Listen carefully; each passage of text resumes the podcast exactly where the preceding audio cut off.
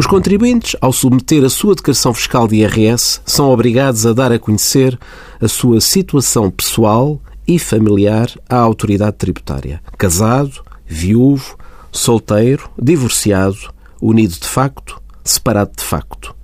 Os contribuintes são igualmente obrigados a identificar o número de dependentes e a dar a conhecer o respectivo número de identificação fiscal.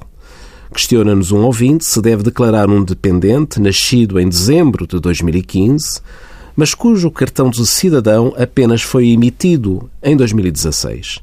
A resposta é afirmativa, uma vez que a situação pessoal e familiar do contribuinte é sempre aquela que se verificar no último dia do ano a que o imposto respeite. E em 31 de dezembro, o dependente, neste caso, já tinha nascido envie as suas dúvidas para conselhofiscal.tsf.occ.pt.